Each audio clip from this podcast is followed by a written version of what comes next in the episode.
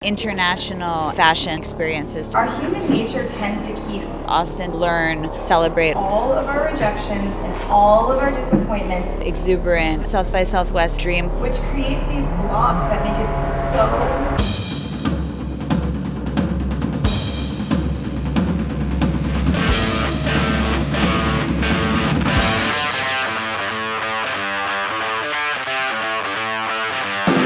were thinking about the fact that so many people come down to Austin to learn um, about different things, and so we thought it would be fun to create kind of a school environment, but turn it on its head, make it really creative, exuberant, um, and, and fueled by style.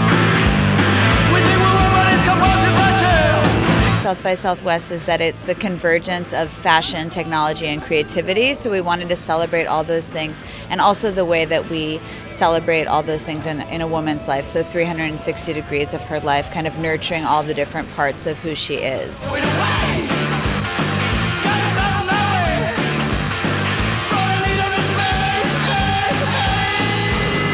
Have uh, classes, we have a discovery environment, and we have an art room. We have lockers of discovery that are like little cabinets of curiosity, and a dream closet um, with enhanced reality photo booth.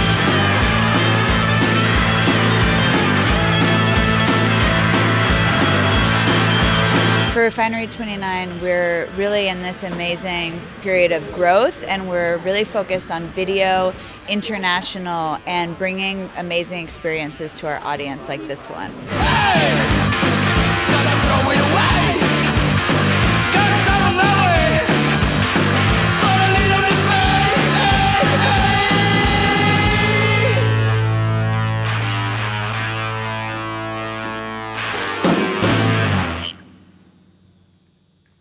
哇。